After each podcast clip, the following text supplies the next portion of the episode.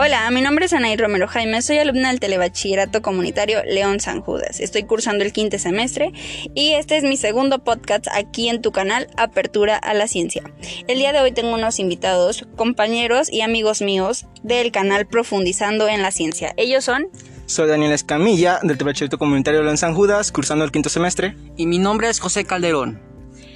El día de hoy te hablaremos de temas muy interesantes como es Maswell, el genio tartamudo. James Clark, o mejor conocido como Maswell. Era de todo menos un demonio, aunque para muchos estudiantes de ciencia e ingeniería la sola mención de sus famosas ecuaciones sea motivo de la indecorosa huida. Por supuesto, nunca fue la intención del sabio al descubrirlas. Él lo único que perseguía era dejar en claro lo que otros habían comprobado y demostrado antes que él, que la electricidad y el magnesio estaban indisolublemente unidos. La historia venía de 1820, cuando un físico danés llamado Orsted estudiaba la electricidad que circulaba por un cable conductor, generada con una pila inventada por Volta 20 años antes. Para asombro del físico, una brújula colocada por casualidad cerca del cable cambió de dirección al pasar corriente eléctrica. La circulación eléctrica influía en la aguja imantada, así nació la relación entre la electricidad y el magnetismo, una relación que demostró ser más íntima de lo que se había pensado gracias a muchos otros investigadores, especialmente a Faraday. Maxwell demostró una relación a lo grande, como hacen los genios, reduciendo un problema de dimensiones titánicas a cuatro ecuaciones matemáticas maravillosas que llevan como nombre ecuaciones de Maxwell. La influencia a distancias de la electricidad en los imanos y y viceversa, indicaba la existencia de perturbaciones electromagnéticas que provocaban por espacio formando ondas. Maxwell dio un paso más. La luz es la expresión visible de las ondas electromagnéticas que viajaban en el éster. Si levantara la cabeza se asombraría en todo lo que ahora hacemos con las ondas de, de fino en sus ecuaciones, la radio, la televisión, las transmisiones espaciales, la telefonía móvil, entre otros.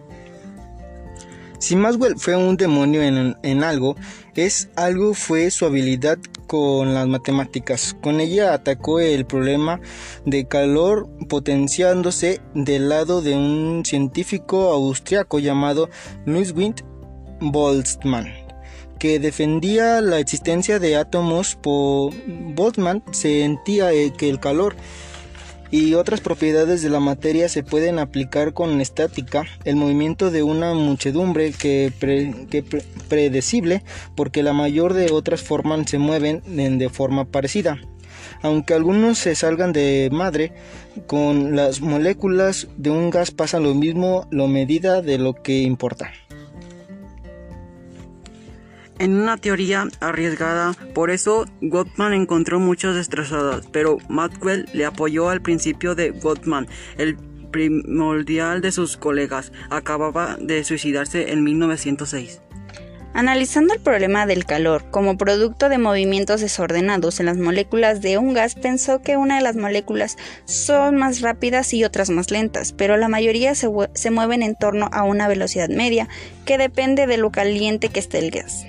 Maxwell atacó el problema de forma estadística y descubrió cómo se distribuyen las velocidades de las moléculas para cada temperatura concreta.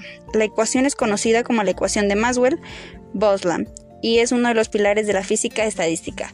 Pues esto sería toda la información y pasamos a responder unas preguntas que eh, pasamos a responder unas preguntas. ¿Qué fue lo que más les gustó del tema?